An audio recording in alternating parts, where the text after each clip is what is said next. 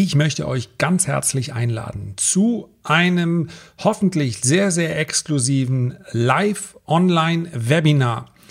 Das heißt also, am kommenden Donnerstag werde ich anlässlich des Überschreitens der 100.000 Abonnenten meines YouTube-Kanals Erichsen für euch ein Webinar geben.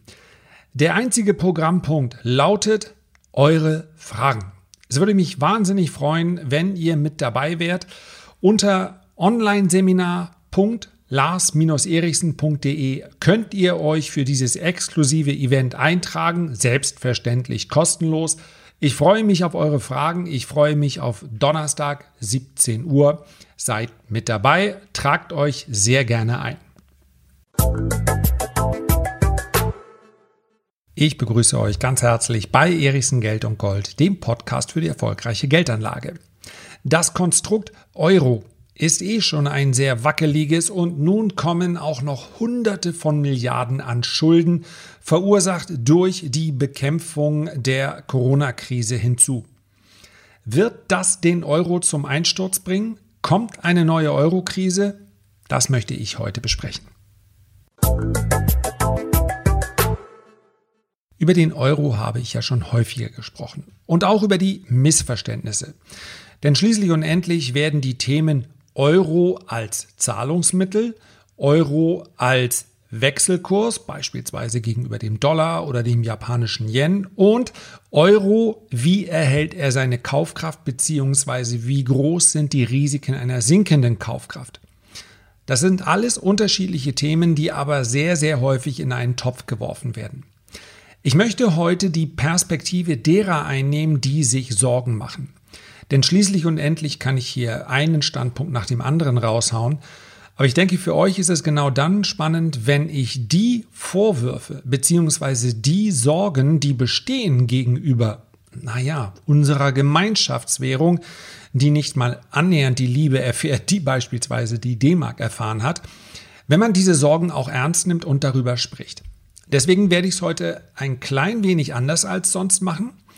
Ich werde nicht eine These in den Raum stellen und dann diese These besprechen, denn das sind letztendlich meine Gedanken und ich kann euch dieses Fazit schon mal vorweggeben. Ich glaube nicht, dass der Euro so schnell auseinanderbrechen wird. Im Gegenteil. Durch diese Maßnahmen, die jetzt beschlossen wurden in den letzten Wochen, ist es sehr viel unwahrscheinlicher geworden, dass sich irgendjemand aus dieser Währungsunion verabschieden kann. Das merken wir teilweise auch schon daran, dass selbst die in Anführungszeichen Populisten, das ist ja ein schmaler Grad, aber als Populisten bezeichne ich jemanden, der Thesen, selbst wenn er sie nicht belegen kann, raushaut, um damit Wählerstimmen zu gewinnen. Ob er dann das, was er vorher erzählt hat, tatsächlich umsetzt, spielt keine Rolle. Also, wir haben das erlebt in vielen Teilen Europas, auch bei Euro-Teilnehmern, aber es wird deutlich weniger. Denn wer will denn heute noch irgendjemandem verkaufen, er könne jetzt aus dieser Gemeinschaftswährung raus und das ohne zwei blaue Augen? Also, nichtsdestotrotz haben wir natürlich eine ganz, ganz neue Ausgangssituation und auch eine, die den Euro belasten kann. Und deswegen möchte ich über einen Artikel sprechen, beziehungsweise die Absätze, die äh, Gedanken dieses Artikels kurz umreißen. Denn letztendlich spiegelt dieser Artikel das wider, was viele Menschen denken. Der Artikel ist, hm, Stichwort Widerspiegeln, aus dem Spiegel aus der Wirtschaftsrubrik. Rubrik, ja. Konjunkturrisiken steht darüber. Und er lautet, ja, nicht nur ich kann Clickbait, Spiralen des Schreckens. Sie ist von Henrik Müller, diese Kolumne. Und der Untertitel lautet, wesentlich gemäßigter und berechtigt, kommt nach der Corona-Rezession die nächste Eurokrise? Möglich. Es wäre ein Desaster, aber eines, das sich verhindern ließe. Und das ist ein Punkt, den Henrik Müller ganz am Ende anspricht, der aus meiner Sicht vollkommen richtig ist. Und deswegen habe ich mir diesen Artikel auch rausgesucht. Also, die Schaffung einer gemeinsamen europäischen Währung hat schockierende Aspekte. Das haben viele Ökonomen gesagt und diese Ökonomen werden sich in den allermeisten Fällen auch bestätigt fühlen. Denn was die ganz große Fehlkonstruktion beim Euro darstellt, und da gehe ich im Übrigen absolut d'accord, das ist auch meine Meinung, ist, dass wir letztendlich alle in einem Boot sitzen, wir aber nach völlig unterschiedlichen Regeln spielen. Das heißt, wir haben de facto eine Schuldenunion. Wir können nicht aussteigen. Wir müssen die, Schulderen, die Schulden der anderen auf Gedeih und Verderb mittragen, selbst wenn sie eine ganz andere Politik machen als wir, und damit meine ich wir, ein Volk, welches demokratisch wählt, das vielleicht machen würden. Italien hat sich neu verschuldet, während bei uns vor der Corona-Krise die schwarze Null die Runde machte. Nun hielte ich weder die massive Verschuldung Italiens für sinnvoll, noch unsere schwarze Null. Es hängt damit zusammen, dass es in Italien einen ganz, ganz großen Reformbedarf gibt, in Deutschland aber auch. Italien hat aber aus meiner Sicht in den falschen Branchen und auch in die falschen Projekte investiert. Wir haben gar nicht investiert, wo wir es haben mach, äh, hätten machen sollen. Überspitzt formuliert. Nichtsdestotrotz völlig unterschiedliche Politik. Und so haben wir ja noch sehr viel mehr äh, Länder, in denen Frankreich hat versucht, Reformen anzustoßen und, und, und. Wir machen alle unsere eigene Politik, aber wir bedienen uns letztendlich aus dem gleichen Topf. Wir haben einen eigenen Haushalt. Und solange kein, ähm, ja, keiner von den Kandidaten umkippt, solange wird uns diese gemeinsame Schuldenlast vielleicht auch nicht erdrücken. Und wahrscheinlich wird sie uns, selbst wenn ein Land kippen sollte, nicht erdrücken, weil dieses Land unter dem Schutzschirm aller anderen ist. Allerdings war der Grundgedanke einer gemeinsamen Währung, um hier ein Gegengewicht, beispielsweise gegen China, und auch gegen die USA zu haben, der war völlig richtig. Also, überspringen wir den Teil bitte mal. Wir haben ihn schon häufig äh, berücksichtigt hier in Diskussionen und auch ich habe im Podcast schon darüber gesprochen. Der Euro in seiner jetzigen Form ist eine Fehlkonstruktion. Aber, und das ist ja das Entscheidende, sollen sich Gelehrte, Ökonomen und Talkshows damit beschäftigen. Wir haben ihn jetzt, alle haben es unterschrieben und wir kommen da so schnell nicht raus. Also, kritische Rückbetrachtung, wichtig hilft uns aber jetzt erstmal überhaupt nicht für die Zukunft. Die Warnungen, die ausgesprochen sind, die waren berechtigt. Es hat sich allerdings jetzt im Laufe der weiteren Jahre erst bemerkbar gemacht, dadurch, dass sich dieser ganze Prozess auch der Staatsschuldenkrise, die ja letztendlich im Jahr 2008 begonnen hat, nochmal beschleunigt hat. Das auseinanderstrebende Wirtschaftstreiben in den Euro-Mitgliedstaaten ist einfach nicht zu lösen. Das hat man vorher geahnt, aber gesagt, hm, wahrscheinlich gibt es ja gar keine Krise, gemeinsam sind wir so stark. In dem Artikel bzw. in der Kolumne werden die mittelfristigen Aussichten ja, immerhin gemäßigt als trübe bezeichnet. Covid-19 treibt Europa auseinander.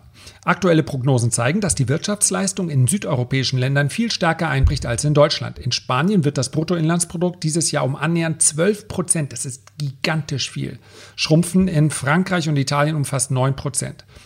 Längst ist absehbar, dass viele Länder im Süden und im Osten Europas auf Jahre an den Folgen der derzeitigen Krise leiden werden. Und ich weise nochmal darauf hin, dass es selbstverständlich Umbrüche geben wird, die nur durch diese Pandemie ausgelöst sind. Ansonsten ist das eine Pandemie, die Entwicklungen beschleunigt hat, die es vorher schon gab. Das ist ganz, ganz wichtig, dass wir das auch richtig einordnen, damit nicht am Ende dieses Prozesses, wo man möglicherweise auch Dinge besser machen möchte, nicht nur übrig bleibt, ja, Covid-19, neuartiges Virus, da konnten wir nichts machen. Nee, nee, nee, nee. Unter dem Deckmantel können wir das Ganze diesmal nicht verstecken. Ansonsten machen wir die gleichen Fehler wieder.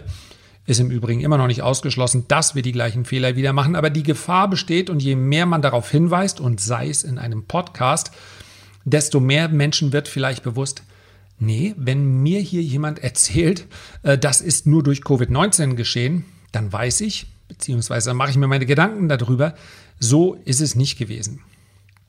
Wir haben also mehrere, und der Autor macht hier drei Kräfte aus, die Europa potenziell, also möglicherweise ökonomisch noch weiter auseinandertreiben. Erster Punkt, vielerorts steigen die gemessenen Infektionszahlen wieder rapide an. Und die Diskussion, Gibt es das?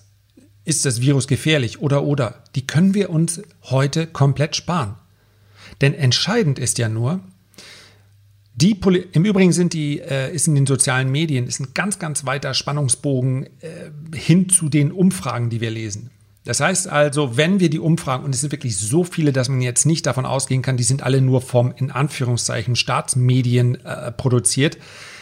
Die breite Öffentlichkeit zeigt sich hier absolut aufgeschlossen gegenüber diesen Maßnahmen. Es wird sogar teilweise, ich habe, das ist von heute Morgen, also ich nehme diesen Podcast jetzt hier am Freitag, dem 2. Oktober auf. Umfrage von heute Morgen, repräsentativ. Mehr Deutsche wünschen sich eine Ausweitung der Maskenpflicht. Also wir können uns die Diskussion, ob es das alles gibt, ob das alles manipuliert ist, können wir uns sparen, denn wir sehen, die Auswirkungen sind real, die Maßnahmen, die getroffen werden, sind real. Alles andere ist Politik, ist Demokratie, kann man gerne gegen protestieren, wenn es im richtigen Maß ist, hat aber hier erstmal keine Bewandtnis. Also die Fälle steigen rapide an. Und die Gefahr bleibt natürlich, dass das öffentliche Leben und die Wirtschaft abermals zumindest in Teilen runtergefahren werden müssen. Die Südländer, davon bin ich leider auch betroffen. Ich wäre in der ersten Novemberwoche nach Mallorca geflogen. Hälfte arbeiten, Hälfte Golf spielen, mache ich eigentlich ganz gerne, wenn das möglich. Entschuldigung, wenn das möglich ist, aber sieht im Moment überhaupt nicht gut aus. Also, das ist eins, sicherlich einen zweiten Lockdown versprochen. Und bitte sollte mein Weihnachtsgeschenk ausfallen, weil ich hier ein Versprechen brechen muss, dann wäre ich sehr traurig. Ich kann es mir nicht vorstellen, dass wir nochmal einen ähm, europaweiten Lockdown sehen werden. In Regionen sicherlich, aber das andere können wir uns schlicht und einfach nicht leisten und es ist auch nicht sinnvoll. So, das ist sicherlich ein Punkt, der uns bedauerlicherweise noch etwas beschäftigen wird. Dann, und das ist viel, viel heftiger und langwieriger, die Corona-Rezession, die zum Teil jetzt natürlich aufgeschoben ist durch die Corona-Gesetze und die beziehungsweise die Auswirkungen auf die ohnehin schon massiv verschuldeten Volkswirtschaften trifft. In Italien dürften, und da muss man sich wirklich den Schweiß von der Stirn abwischen, dürften die öffentlichen Verbindlichkeiten dieses Jahr auf annähernd 160 Prozent des Bruttoinlandsproduktes steigen. In Frankreich und Spanien klettert die Schuldenquote Richtung 120 Prozent. Kommt das Wachstum nicht in Gang, dann steigt die Schuldenlast weiter. Und das ist in diesem Moment rechnerisch kein großes Problem, solange die Zinsen bei Null sind oder dass sie negativ sind. Aber ein System gerät natürlich in Wanken, wenn ein Zins nicht mal mehr theoretisch steigen darf. Denn dann wird der Markt führt sich selber ad absurdum, wenn bestimmte Szenarien nicht mehr eintreten können. Und der Zins als belebendes Element wirkt nicht mehr führt nicht zu zusätzlicher Stimulation, das erleben wir jetzt schon, führt nicht zu zusätzlicher Investitionstätigkeit, das leben wir jetzt schon.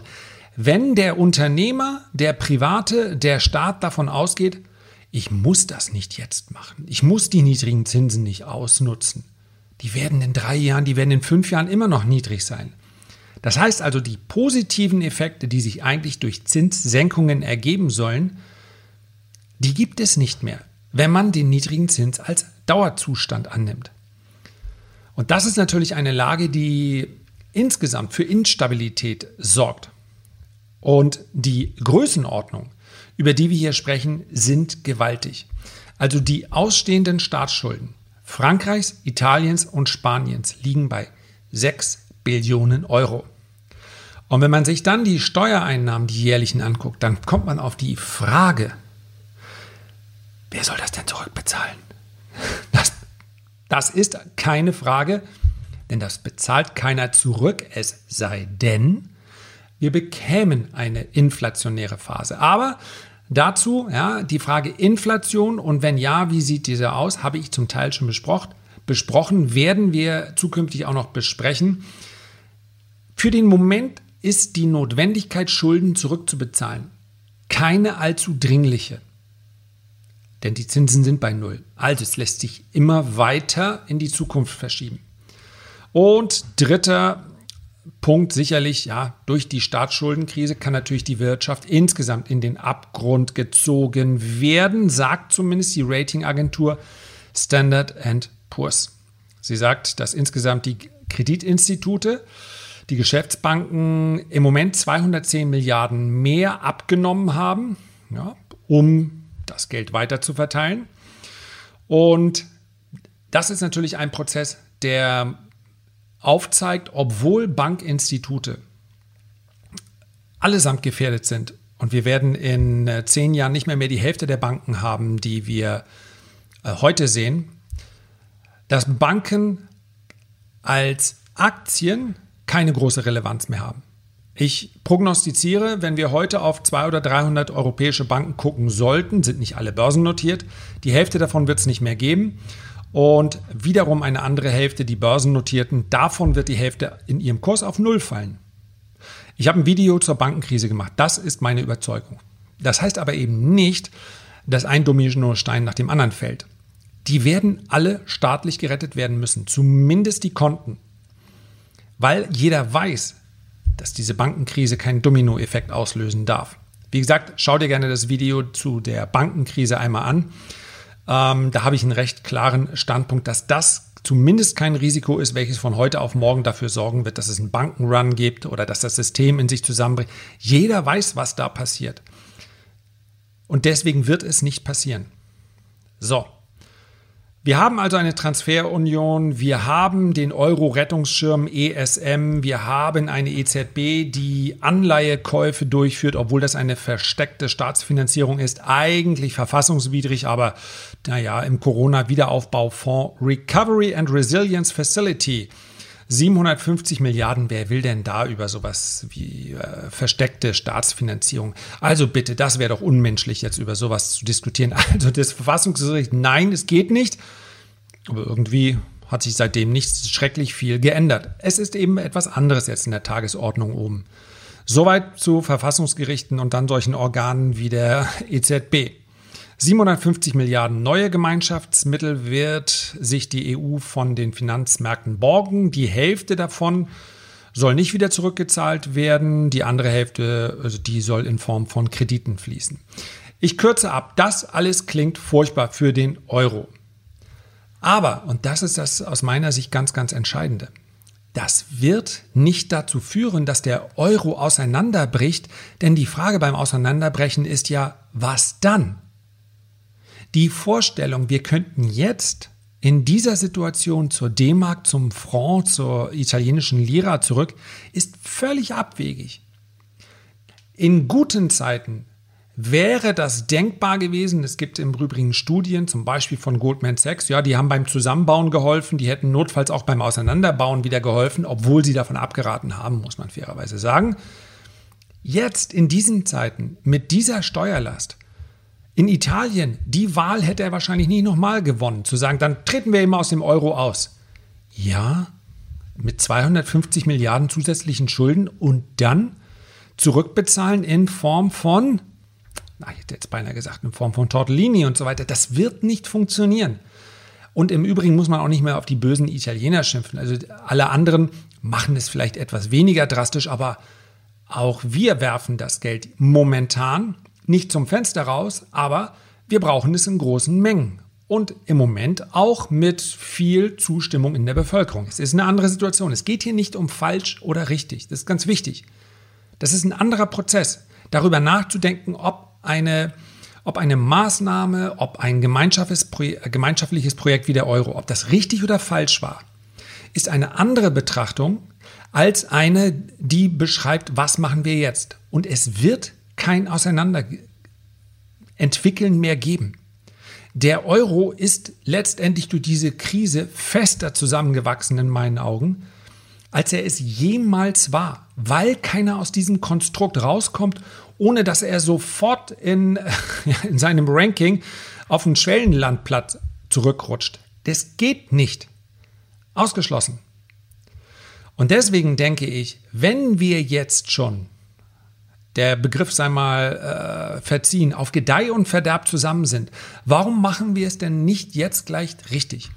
Und was Henrik Müller vorschlägt, ist aus meiner Sicht genau der richtige Ansatz. E, eine Expertengruppe um den früheren äh, Brüsseler Kommissar Mario Monti hat einen, einen Bericht erstellt. Und in diesem Bericht gibt es konkrete Vorschläge. Und danach sollte die EU EU-Ebene größere Anteile an der Mehrwertsteuer erhalten. Das ist, wenn man das auf EU-Ebene betrachtet, eine enorme Summe, die da zusammenkäme. Und außerdem einen Anteil an einer harmonisierten Körperschaftssteuer, die ich auch für sinnvoll halte. Es macht keinen Sinn, dass Irland immer noch einen Steuerschlupflöcher bietet für Unternehmen. Ja, aber gleichzeitig Irland sagt, nein, wir sind doch nicht im Wettbewerb zu Deutschland, Frankreich, Italien. Nein, nein, das sind wir gar nicht. Wir haben nur andere Steuersätze. Das macht keinen Sinn. Steuersätze müssen harmonisiert werden. Sonst wird es innerhalb dieses äh, Konstrukts immer ein Knirschen geben. Wir können nicht ein bisschen zusammen machen. Wir können unsere nationale Identität, wie es heißt, gerne behalten. Es geht ja nicht darum, dass ich jetzt morgens zum Frühstück ein Espresso und ein Croissant haben muss. Ich kann ja weiterhin mein Müsli essen oder wenn, wenn das jemand möchte, eine Leberwurstbrot. Darum geht es nicht. Ja, ich gebe ja nichts auf, indem ich sage, ich wachse auf der anderen Seite zusammen, aber dieses Zusammenwachsen wird, wird kommen müssen. Steuern harmonisieren, Steuern auf äh, CO2-Ausstoß, Energieverbrauch, Klimazölle. All das sind potenzielle Einnahmequellen und die müssen einer bestimmten EU-Ebene mehr Handlungsfähigkeit einräumen. Denn mit einer solchen, und den Satz finde ich sehr, sehr schön, mit solchen echten eigenen Einnahmequellen auf EU-Ebene ausgestattet, könnte die EU aus der kleinkrämerischen Logik der nationalen Zahler- und Empfängerpositionen herauskommen, argumentierte diese Gruppe. Ausgabenprogramme können danach entworfen werden, was für die Union insgesamt notwendig ist, wo also der europäische Mehrwert am größten ist und nicht danach, welche Nettozahlungen sich eindeutig einzelnen Ländern zuordnen lassen. So, das wird relativ viel Kraft kosten. Das wird vermutlich die ein oder andere Partei dann auch mal eine Wahl kosten. Es wird vielleicht auch dazu führen, dass der ein oder andere gewählt wird, der genau damit, mit diesem nationalistischen oder sagen wir mit diesem sehr national orientierten Gedanken punkten kann. Ja, nein, dann müsst ihr alles wie die Franzosen machen und die Italiener. Wir geben unsere, wir geben unsere Identität auf. Das wird funktionieren. Aber das andere ist kein Konstrukt, welches zukunftsfähig ist. Und wir sehen es in den Vereinigten Staaten. Ich glaube, ein Texaner und jemand, der aus New York kommt oder aus Connecticut, die haben sehr wohl eine eigene Identität.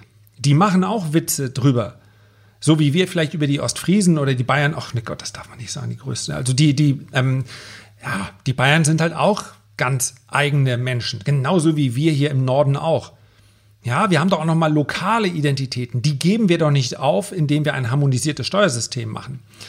Und ich weiß, es ist schwer, sich an diesen Gedanken zu gewöhnen. Ich glaube, dass die einzige Lösung für die Eurokrise, die kommen kann, lautet, wir brauchen mehr EU.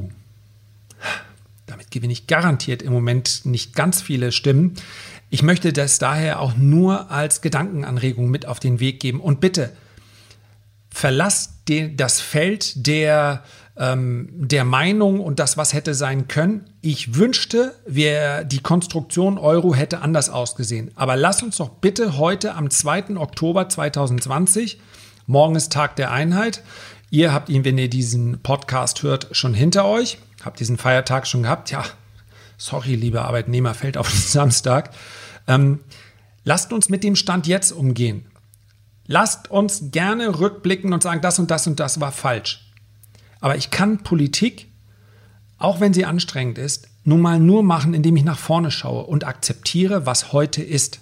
Rückabwickeln ist leider keine Option.